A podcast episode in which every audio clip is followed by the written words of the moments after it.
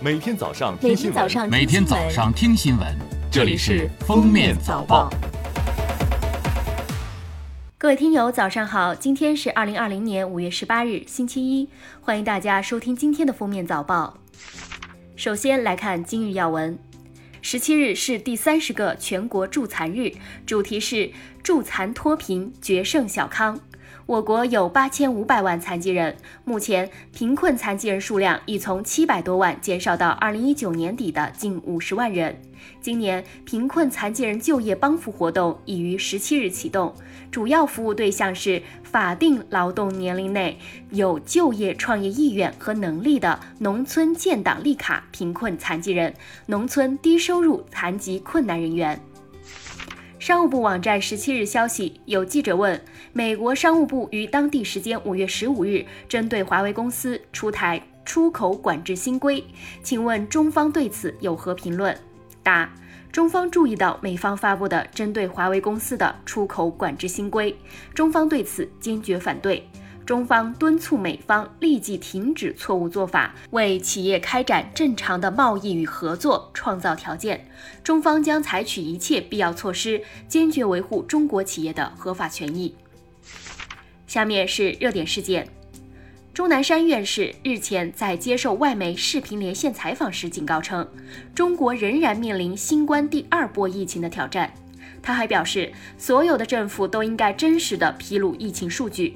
随着中国疫情得到大范围的控制，生活逐步回归正常，企业复工复产，学校复学，一些人放松了对疫情防控的警惕。对此，钟南山院士表示，中国不应该骄傲自满，因为第二波疫情的风险仍然很大，大部分中国人仍然是新冠病毒的易感人群，因为没有获得足够的免疫。十七日，吉林省政府新闻办召开了吉林市疫情防控第五场新闻发布会。吉林卫健委主任刘奇志介绍，目前已有八支支援队伍到达吉林，共计五百余人。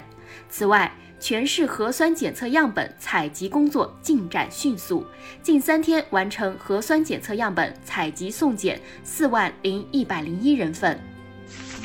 十七日，湖北武汉。湖北省博物馆工作人员将王先生家中经历风雨的网红窗帘取下，窗帘将被作为抗击新冠肺炎特展物件永久收藏。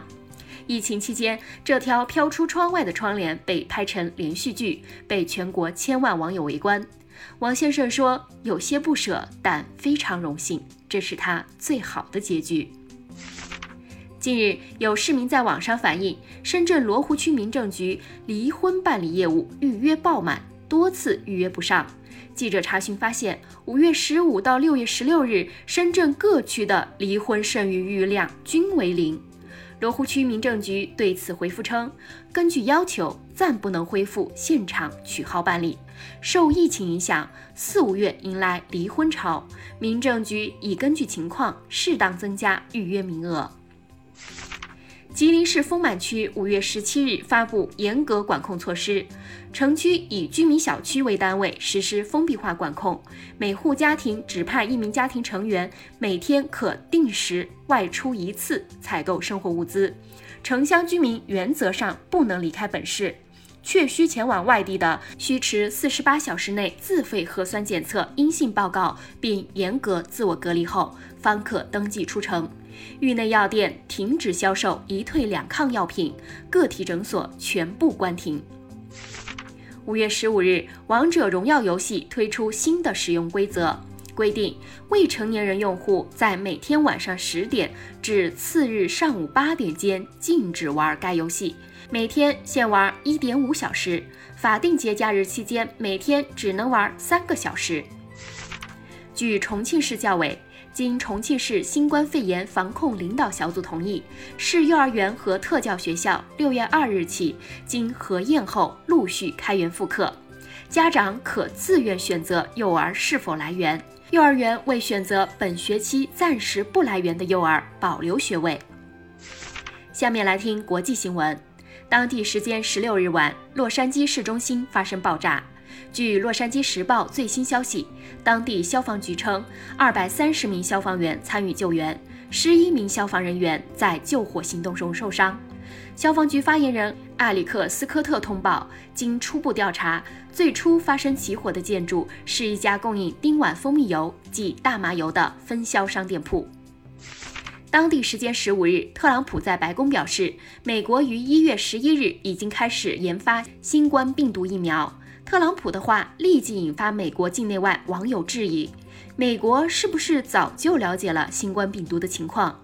特朗普和部分美国政客一直在想方设法甩锅世卫组织，误称世卫组织隐瞒疫情。五月十六日，英国放宽封城令的第一个周六，大批民众聚集在伦敦海德公园，他们手举标语，高呼“我要自由”，抗议政府的新冠疫情限制措施。前工党领袖科尔宾的兄弟皮尔斯·科尔宾也在抗议人群中。他声称，新冠肺炎是编造出来给民众洗脑的谎言，根本不需要什么疫苗。随后遭到警方逮捕。当日，至少十九名活动参与者因违反社交距离规定遭逮捕。感谢收听今天的封面早报，我们明天再见。本节目由喜马拉雅和封面新闻联合播出。